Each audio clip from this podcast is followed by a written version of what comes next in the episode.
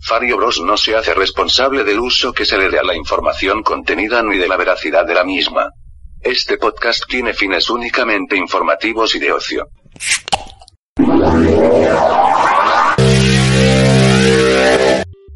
Bienvenidos a su podcast Vario Bros. En esta ocasión los acompañamos Álvaro, Jaime, Gaspar, Eric, Lavin, Miguel Y Pastillo.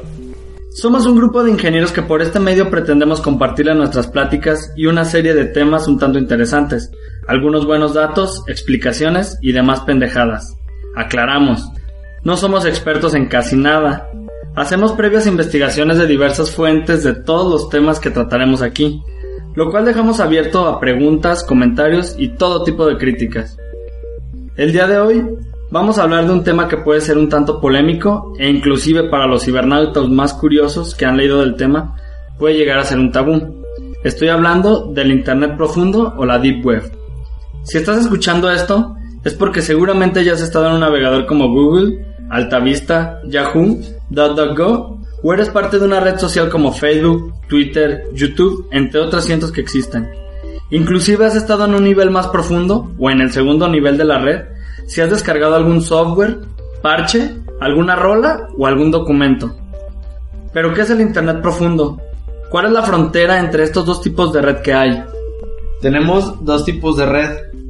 Una que le llamamos la red superficial y otra que se le llama Deep Web, Internet profunda o Internet profundo. Para entender qué es la Internet profundo, primero tenemos que entender qué es la red superficial. La red superficial es la que se encuentra indexada por los motores de búsqueda existentes.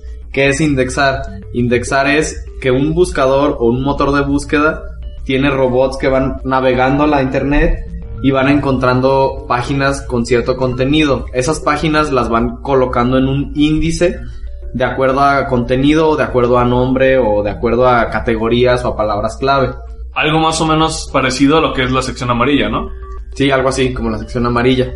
Entonces, esos motores de búsqueda van agregando todas las páginas y es lo que generalmente nosotros hacemos al entrar al internet normal, superficial, es ingresar un buscador, ponemos una palabra clave y él nos da un índice de las palabras por orden de importancia o, o incluso ya hay páginas pagadas para que aparezcan este, en, en los destacados, pues. Y bueno, todo eso es internet superficial. Lo que no está indexado es porque los motores de búsqueda no los han podido encontrar o porque esas páginas no quieren ser encontradas. Todo eso es lo que se llama Internet profundo. Bueno, pues hemos hablado de la Internet superficial y de la Internet profunda, pero pues ¿cómo se puede hablar del término profundidad al solo estar visualizando una pantalla? Bueno, pues recordemos que el Internet, por más extenso que sea, es únicamente una serie de computadoras conectadas unas a las otras. Para que los términos sean más fáciles de entender y podernos imaginar de una manera más real o tangible, pues tenemos la siguiente analogía, ¿no? Este, bueno, sabemos que la humanidad ha, ha, navegado a través de los océanos y mares y por lo tanto conocemos el 100% de, de su superficie. No hay parte de la superficie de un mar que no sea conocida. Pero ¿qué hay de las profundidades? La superficie de los océanos y mares, que ya de por sí es inmensa, representa solo el 0.1% de su totalidad. Las profundidades, por otra parte, representan el 99.9% de todo ese volumen marino, de lo cual se ha explorado solo el pequeño 5%.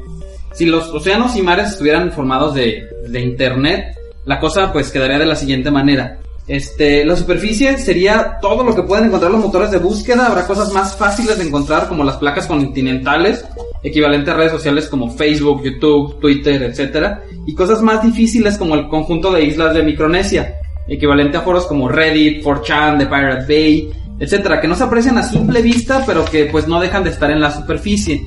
Imaginemos a Google, a Bing o a Yahoo como botes que navegan por la superficie, pero que de ninguna manera podrían encontrar algo que está debajo. La Deep Web o Internet profunda sería todo eso que está debajo, que para poder acceder necesitas alguna especie de equipo especial de buceo o submarino, equivalente a los navegadores especiales para Deep Web. Incluso ya estando ahí debajo hay cosas más complicadas para encontrar que otras. No es lo mismo ir a snorkelar a Cancún y ver los pececitos y piedritas con muy poco esfuerzo puedes llegar a ver, a tener la oportunidad de ser parte de una expedición para explorar la fosa de las Marianas, que es la parte más profunda de la Tierra a la que muy pocos han tenido acceso. Pueden encontrar imágenes de un mapa de internet virtual y la analogía del mar en nuestra página oficial de Facebook. Ah, hablando de, ese ejemplo que tú das o de los números, yo no creo realmente que sea como el 99% de internet profundo y 0.1% de internet superficial. Obviamente nadie lo sabe, hay, hay estimaciones, pero si a mí me preguntarías, yo digo que es un 50-50. Porque ya existe un- una inmensidad de páginas web, entonces realmente, ¿qué tanto puede haber extra, no? O sea, Pues yo digo que es un 55-45. tienes razón. No puede ser tan exacto. Sí, no puede ser tan exacto. Creo que realmente no podríamos saber cuánto existe de internet profundo porque incluso puede haber páginas que pues no, no están contabilizadas. O sea, ¿cómo, cuentas qué tanta cantidad de, de archivos hay en, en el internet? Es, es muchísimo pues para saber un dato exactamente o poder dar un porcentaje.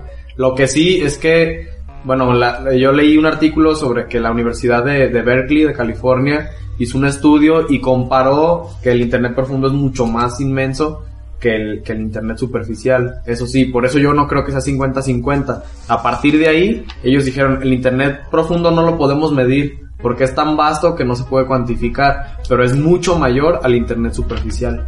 Pues e- es exactamente como la, la analogía que decimos. O sea, no estoy diciendo que sea exactamente como es el, el mar en la vida real, pero es una comparación. Decíamos que si la superficie marina ya de por sí es inmensa, es inmensa por explorar, eh, la, la superficie pues es aún más. Entonces es una comparación que por ahí va de la mano. No estoy diciendo que sea exactamente esa proporción. Yo creo que lo, lo que lo hace ser tan inmenso es que es desconocido.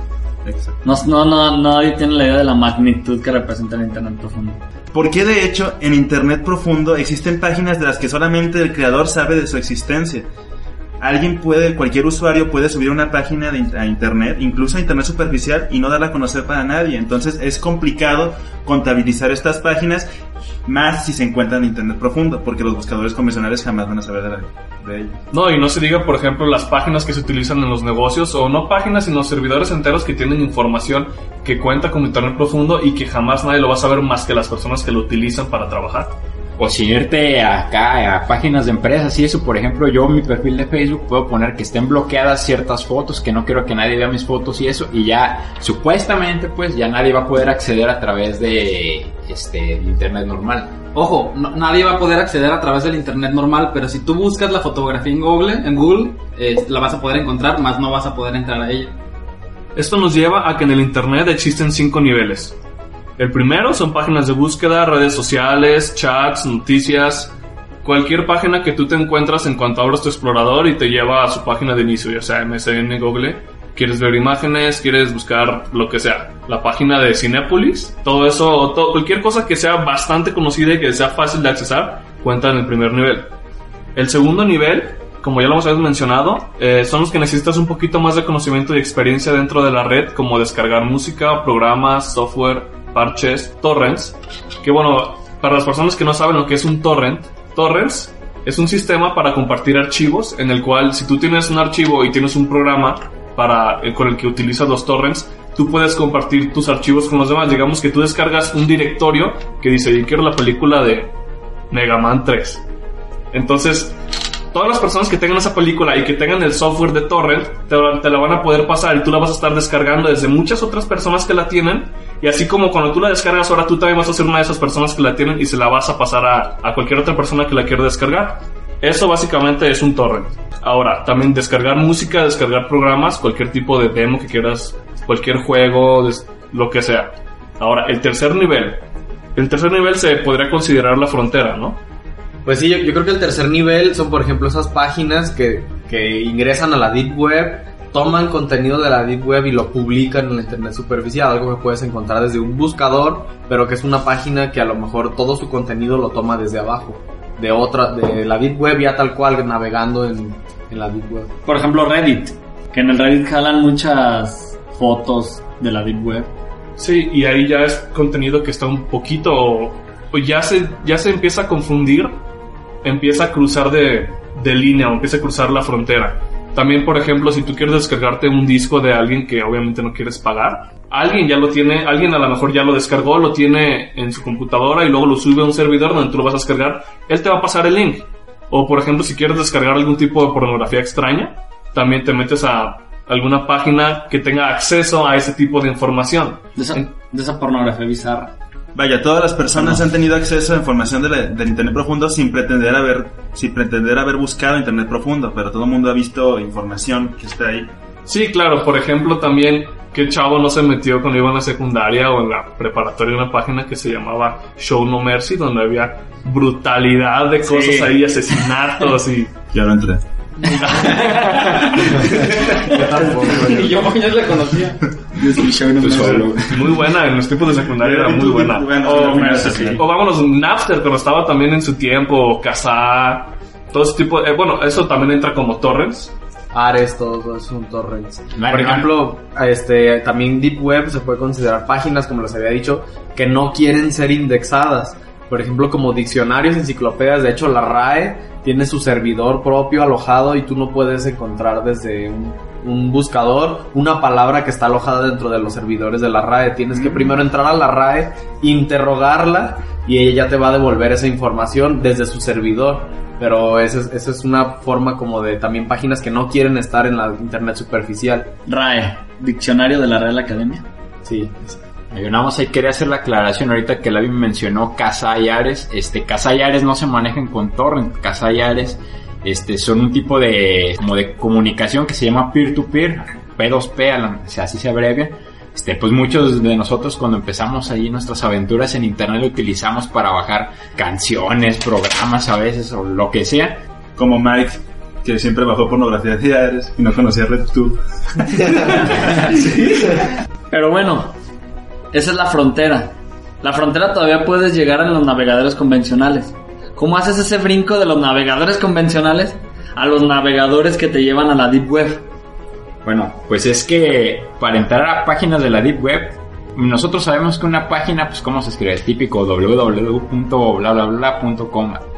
Si ustedes, por ejemplo, no sé si han sido curiosos, si han checado algo sobre la Deep Web, una dirección de una página de la Deep Web eh, son letras al azar, no sé, en el, en el caso más conocido terminan en punto onion. ¿Por qué Onion? Pues Onion es un protocolo como de comunicación diferente que su objetivo es mantener ocultas esas, esas, ese intercambio de información que estás haciendo. El chiste es de que se debe de encriptar para no saber qué es lo que tú estás compartiendo con otra persona o qué es lo que estás mandando. Entonces, esto nos lleva a, por ejemplo, qué navegadores podemos utilizar. Tenemos que instalar un navegador, además del que, de los conocidos.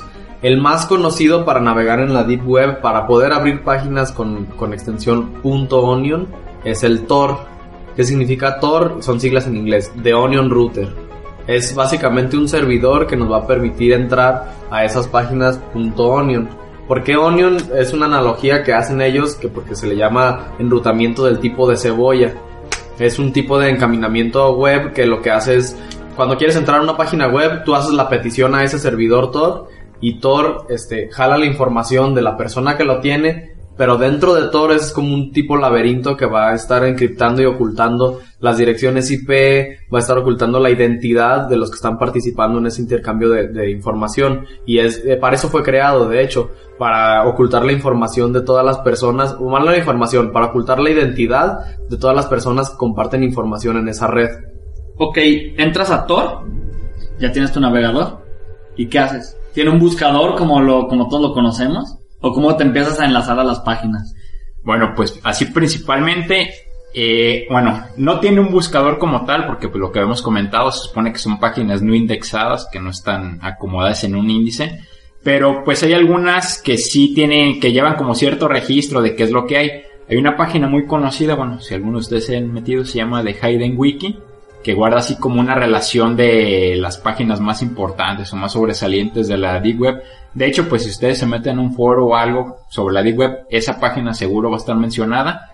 Y bueno, de ahí uno ustedes pueden entrar, pueden encontrar links para tipo mercado libre, pero un poco más de mercado negro o algo así, por ejemplo. Una historia al respecto de eso, yo creo que tú te refieres a The Silk Road. Exacto. Era exactamente un eBay, pero para todo lo que no se puede vender en eBay. Drogas, órganos, pornografía infantil, todo lo que sea ilegal. Pero justamente ahorita que la mencionas, esa página la cerró el FBI. Ahora también si te buscas en, si te pones en internet a buscar, dicen que ya la volvieron a abrir. Eh, también yo creo, que la Hidden Wiki es como el punto de entrada para cualquier persona que se empieza a adentrar en, el- en la Deep Web. Porque ahí, como dices tú, que tiene un registro de todas las páginas que ellos han buscado o que ellos tienen para enseñarte y te da una pequeña descripción regularmente de lo que vas a ver. Así ya no estás dando clic o estás navegando a ciegas porque es, es bastante peligroso hacer eso. Sí, luego pues para tener alguna página, bueno, como les mencionaba, la forma de las páginas es así, caracteres al azar, punto onion. Este, pues ahí en Hayden Wiki, este, bueno, ahí podemos encontrar pues páginas que ya se indexaron, que como les comentaba son las más famosas. Puedes darte ahí más o menos una probada de qué es lo que te puedes encontrar en la Deep Web, pero en la Deep Web pues obviamente hay muchísima información que no está indexada. No, uno no puede llegar fácilmente a menos de que el autor de la página quiera o que te haya pasado la dirección como tal, porque pues atinarle una así al azar pues está muy difícil. No, regularmente como todo está escondido, se ha de utilizar, y esto sí es una mera suposición, de que tú haces tu círculo de amigos que tienen alguna actividad ilegal, sea la que sea, creas tu página ahí y se la pasas nada más a tus amigos, entonces a lo mejor jamás nadie en el mundo se va a enterar que existe. Pero bueno, igual no significa que la Deep Web todo sea malo. Se presta a que muchas personas que hacen actividades ilegales, pues obviamente se mueven por la Deep Web. ¿Por qué? Pues porque la, el fin de, de Tor y de todo ese encriptamiento de cebolla es para proteger la identidad. Pero no significa que todo sea malo. Puedes encontrar muchas cosas buenas que no puedes encontrar en la Deep, en la Internet superficial. Fotografías a lo mejor de la NASA, o sea, archivos archivos que, que son, que son para bien, pues ciencia y demás. De hecho, hablando de esas cosas buenas que puedes encontrar, existen unos tipos a toda madre que se encargan de poner ahí cómo poder hackear cuentas de banco de otras personas. Esta información es súper útil porque vaya, si te vendas lo suficiente, puedes robar dinero de las cuentas de otras personas. bueno, Bueno, eso es bueno, ok. bueno, como Robin Hood. Sí, sí va a ser para dárselo a otras personas. ¿Qué podemos encontrar en la Deep Web? Puedes encontrar información de todo tipo como lo mencionaron. Todo mercado de todo tipo de drogas, asesinos a sueldo, de todas partes del mundo que están dispuestos a ir a cualquier parte del mundo a hacer su trabajo. Puedes encontrar tráfico de armas, tráfico de órganos, una cantidad alarmante de pedofilia, fotos de la NASA muy interesantes o extraordinarias del universo, literatura que no encontramos en librerías convencionales, violaciones, experimentos y pruebas médicas con humanos, diagramas explícitos de cómo desarrollar una bomba atómica o armas nucleares. Y de hecho, nosotros en el Internet superficial una vez encontramos un diagrama de lo que mencionamos ahorita de una bomba atómica que decía paso por paso cómo desarrollarla, desde cómo acomodar el material radiactivo, desde cómo hacer el explosivo, el detonador, el diagrama de cómo construir la superficie de la bomba, el diseño, etcétera, etcétera, la física de la misma, la química de la misma. Y aparte lo interesante de esto es que era un archivo de texto tal cual y todas las ilustraciones que tenía estaban hechas con signos. Diagonales, puntos, asteriscos. Pero bueno, entonces para encontrar el internet superficial lo que pasó fue que entraron a una página, como lo comentamos, al estilo tercer nivel, ¿no? Una página que se robó algo de la internet profunda y lo sacó a la luz. Sí, de hecho, para... Pues de hecho estábamos, estábamos buscando archivos o información de Einstein de la ecuación MC al cuadrado y no sé cómo te enlazó a hacer lo de la construcción de la bomba atómica que está basada en esa fórmula. Pero bueno, te puedes encontrar miles de cosas. Sí, claro, por ejemplo también Wikileaks. No exactamente que sea frontera, pero es una página que se sacó del Internet profundo al Internet superficial. ¿Y que hay en Wikileaks? Bueno, en Wikileaks sacan todas las... Bueno, le dicen cables. Y es básicamente información clasificada. Por ejemplo, mucha información que ha salido de Wikileaks ha causado problemas. Un ejemplo muy sonado que fue cuando Estados Unidos se metió en un problemón porque salió un cable de o información clasificada de cómo algunos soldados mataban gente y les ordenaban tirarle a los civiles y de hecho creo que tiene imágenes. Tiene videos, yo vi los Sí, videos el en del internet. francotirador. Sí, se un video de puede un ver. francotirador disparándole a un niño. Ah, yo vi otro video donde se ve un helicóptero que está rodeando la zona y se ve cómo lo lleva una camioneta y salen los soldados y disparan a las personas civiles. De hecho fría. las noticias, ¿no? También, o sea, lo publicaron la- así en, en medios de información masivos. ¿Qué es Wikileaks o la historia de Wikileaks? Supuestamente, bueno, lo que yo he leído, Snowden, Edward Snowden, el tipo que mantiene la página de Wikileaks, es como la figura principal, él creo que tenía un contacto con un, militar acá de Estados Unidos que le empezó a pasar como varios filtraciones de información clasificada. él pues lo que hizo fue empezar a publicarla únicamente, pues ahorita como todos sabemos, Wikileaks pues ya es una página que pues ya creció, que ya incluso este, presenta cables de muchos países y de muchas otras cosas. Incluido México, de hecho hay uno donde se ordenó que a México lo, lo espiaran, al presidente de México y a varios otros secretarios. Ajá, Y pues ahorita actualmente ya Wikileaks está, pues ya es una organización como tal que se dedica a eso, a la divulgación de información clasificada de los gobiernos sobre todo. Pues como todos sabemos, ahorita Snowden lo tiene ahí atrapado en una embajada de no sé dónde. Está como refugiado político. Y bueno, entonces esto nos lleva a que, ok, entonces la, la deep web o enfrascarte en una, en una navegación por la internet profundo es peligroso. ¿Por qué es peligroso eso? Sí, sí puede ser peligroso. Y no solo en Internet profundo. Si estás en el Internet convencional, hay ciertas palabras que si tú las escribes en un buscador, te van a meter automáticamente en una lista del gobierno de Estados Unidos donde te van a estar vigilando porque vas a entrar como un posible, no sé, un posible delincuente. Por ejemplo, si, si pones cómo armar una bomba tal vez, es un ejemplo, no estoy seguro, pero hay ciertas palabras y entras en una denominada watch list. De hecho, tú puedes buscar en internet cuáles son esas palabras y una vez lo encontré en un blog, decía, si quieres que te, que te, que te esté checando el gobierno de Estados Unidos todo lo que haces, da clic a este botón. Y si le das clic a ese botón, habría como 25 páginas de búsqueda con diferentes palabras acá prohibidas. No se diga en la Deep Web, que en la Deep Web, obviamente si tú estás buscando o viendo cosas ilegales, está lleno de policías federales de Estados Unidos. Yo no sé si en México también se metan a investigar ahí, pero estoy casi seguro que sí porque ya ha habido investigaciones al respecto. Pero de ley la NSA te va a estar checando y ya van a estar viendo lo que haces en tu computadora por no sé cuánto tiempo. De hecho, sí, aquí en México la, la, po- la Policía Federal tiene una subdivisión, que es la, no sé cómo se llama con exactitud, creo que es la Policía Federal Cibernética o algo así. Pero sí, están los, los, las personas checando, incluso están metidos en Tor, están, eh, y dan, dan a conocer toda la información ilegal que encuentran ahí. De hecho, hasta, hasta en la televisión eh, salió un reportaje donde, bueno, se ve un blog de, de pedofilia donde los tipos están hablando y dicen, no, jamás nos van a encontrar porque nosotros manejamos una IP rusa y no sé qué. Bueno, ojo, porque los de la televisión ya nos están buscando, ya, este, ya publicaron varios reportajes. No, jamás nos van a encontrar. Y eso lo, lo pasaron en la televisión. Entonces, eh, pues sí, también en México estás muy vigilado. Aunque pareciera que no, pero sí, también lo O sea, entonces los peligros que puede haber no es solo que a lo mejor un hacker pueda saber tu identidad y saber dónde estás, incluso entrar a tu computadora, ver tus archivos, sino que a lo mejor puedes hacer cosas que tú no sabes lo que está, a lo que estás entrando y te puedes meter en problemas con la ley por, por encontrar archivos. Por ejemplo, una vez yo, yo vi un testimonio de, de un tipo que encontró unos archivos de, del FBI o de la NASA, algo así, y que ya se tuvo que ser refugiado político, tuvo que correr de, Estados Unidos porque al encontrar esos archivos y lo dio a conocer, ya hizo un, un delito, pues, incurrió en un delito al, al encontrar ese tipo de, de cosas, y a lo mejor él entró accidentalmente ahí, entonces